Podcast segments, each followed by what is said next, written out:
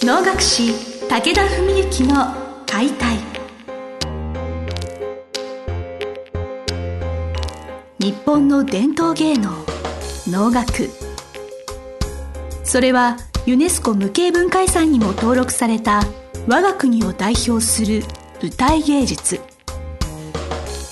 ポッドキャスト能楽師武田文幸の解体では関税流して方として数多くの対局を演じてきた能楽師武田文幸が600年以上の歴史を持つ能楽を優しく解説。能楽師として自らの経験とその思いを語ります。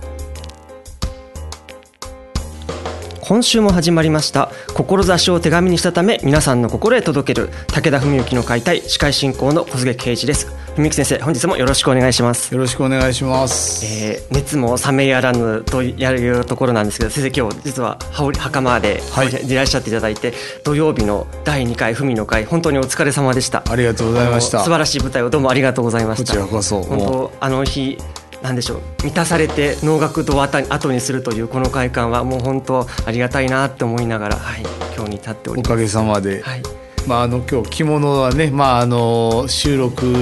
普段はラフな格好で 着てるわけですけどもまああの会終わってのねすぐの収録っていうこともあってあとねこちらキワさんのオフィスでねお借りしているのでご挨拶もということでちょっとビシッとした格好で 来ようかなと思った次第です。ありがとうございます。はい、はい、いかがでしたか？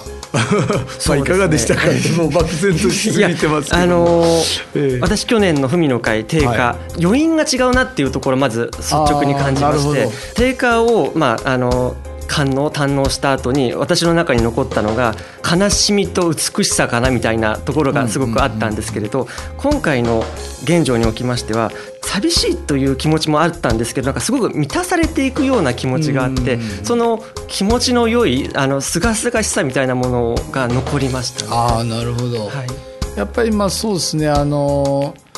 もちろん私の演じた演目の違い定価と現状の違いってこれもまああの一番大きな要因だと思うんですけど、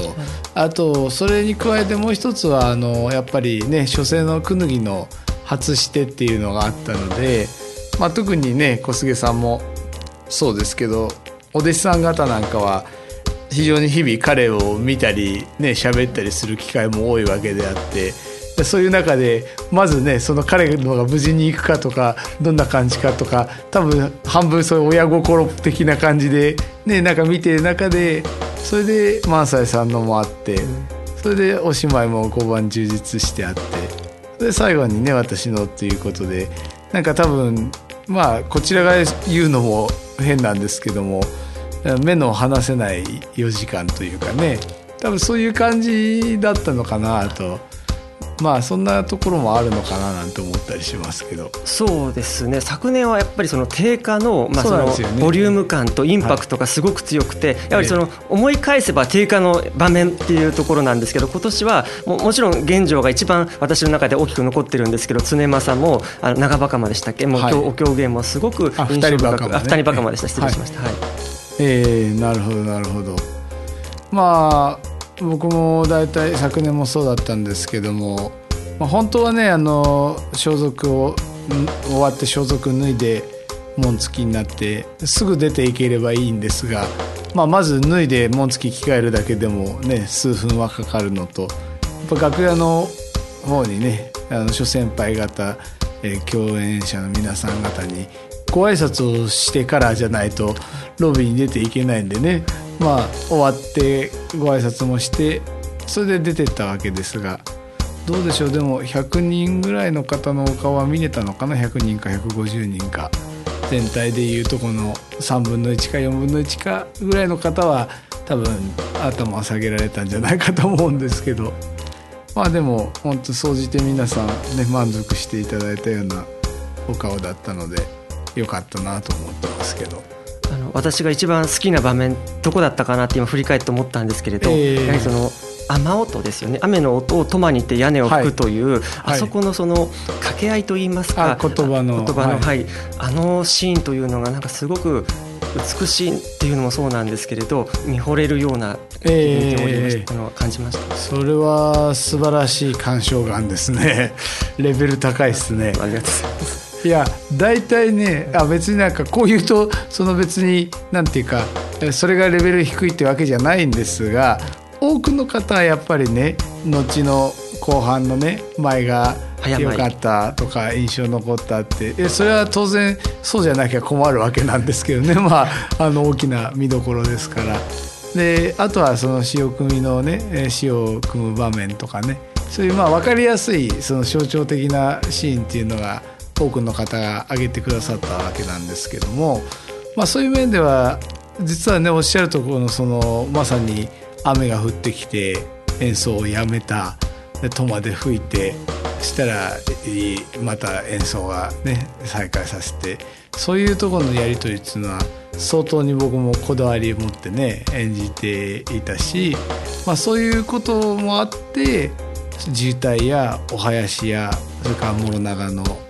坂口さんとかねそういうキャスティングもそれをちゃんと僕の中でイメージしてお願いしているわけなので、まあ、その辺のところをねこう良かったと見てくださる方がいらっしゃるとね非常に嬉しいですね。はい本当芸を極めた、まあ、琵琶ですよね。そのえー、あの音というものに対してすごい研ぎ澄まされた繊細な感度を持った方々同士の対話があの場で繰り広げられてるんだなと思いながら、うんうんうん、やっぱこの世界にはたどり着けないかもしれないけれどそれを観客席から見ているのはなんかすごく幸せだななるほど、はい、あいやすごいそれはあの嬉しいですしね。ありがたい感想で。あのやっぱりじゃあ実際問題そのそれぞれの役としても当然そうだし、あるいは例えば歌いを歌っていくことをまあなりわいとしている僕たちなわけですね能楽師というのはね。でそういう中でもことにこう歌いについてあの感覚も近くて似たような力と技術を持ってて話をしていく。まあ同世代の中でもやっぱりそういううちのねまあもう本当にトップに数えられるような坂口さん。だから同年代でも彼に願いましたしね、うん、まあ渋滞はもうもちろん師匠はじめ言わずもがなというところですけどもそのやっぱりだからよく言うのは例えば渋滞なんか歌ってても歌ってるわけだから会話はできないんですが僕の言葉で言うと歌いながら会話をするっていうねちょっと何かを知らせたことに対してどうリアクションしてくれるのかついてきてくれるのかそうじゃないってなるのかみたいなそういうのがあるわけですよね。でそれがじゃあ例えばこの間諸長でも僕はもう1ミリもこういうふうに歌ってくださいなんてことは何の注文もしてないんですよね。でむしろ何て言ったかって言ったらもうあの楽しんで好きなようにやってくださいって それが僕も楽しみでお願いしているんでっていう。まあこれはうちうちの話だからあんまりこう公の放送で言っちゃいけないかもしれないんですけど。あの見る目が養われるの鍛えられます。はい、はい、だからそういう感じなんですね。でそれはじゃあどっから来てんのっていうとやっぱりあの信頼ですよねまあ尊敬と信頼っていう言葉がありますけどもそれは師弟関係においても当然そういうものがあるわけなんですが役者同士でもやっぱりそれがあって頼める役者さんが何人もいるっていうのはとてもありがたいことでね。だから連れの乳母の方の宗則君にもですね一人で歌うところはもうあのいいように歌ってくださいともう宗則君の世界観でいいように歌ってくださいってそうしてもらいたいんでお願いしたんでって。まあ龍神のねあの一瞬でバーッと出てきた関根吉丸君にももうあの一瞬でねこう客席を魅了する力がねやっぱり役としてももちろんあるけど彼のそういう、えー、非常に鍛え抜かれたね体の身体の動きそういうもんでもうバッとねかっさらってくださいって言ってもう皆さんそれぞれにね、まあ、お囃子方にも申しましたしね。まあ、師匠にはとてもじゃないそんなことを言えないですしそれ申し上げるまでもないことなんですけど。要はだからもちろん例えばこういうふうにやってほしいっていうことが仮にあったとして、ね、それと全然違うっていうことは当然舞台ですから起こりうるわけですけどもでもそのじゃあ自分が多分こう来られるだろうなって思ってその想像と違うものが来たとしてもこっちに新しい発見とか驚きとか楽しみとか喜びが見出せればいいわけじゃないですか。僕自身がね。そういう面では、まあ、本当に期待通りのね皆さんだったなというか。だから諸長も、ね、高信さんがどういうふうに歌ってくれるんだろうな、ね、こう何の約束もしてないしね。あちらも多分それは何も言いませんけど、ふみちゃんがどう歌ってくんだろうなと思ってやってられたと思うんですね。でそれはやっぱり稽古、それから申し合わせ。で本番とね。お互いの歌いも変わりますしなんかそういうコミュニケーションの中でこう、えー、紡ぎ出されるね一つの世界というか,、かそういうのがプロセスとしてはあるわけなので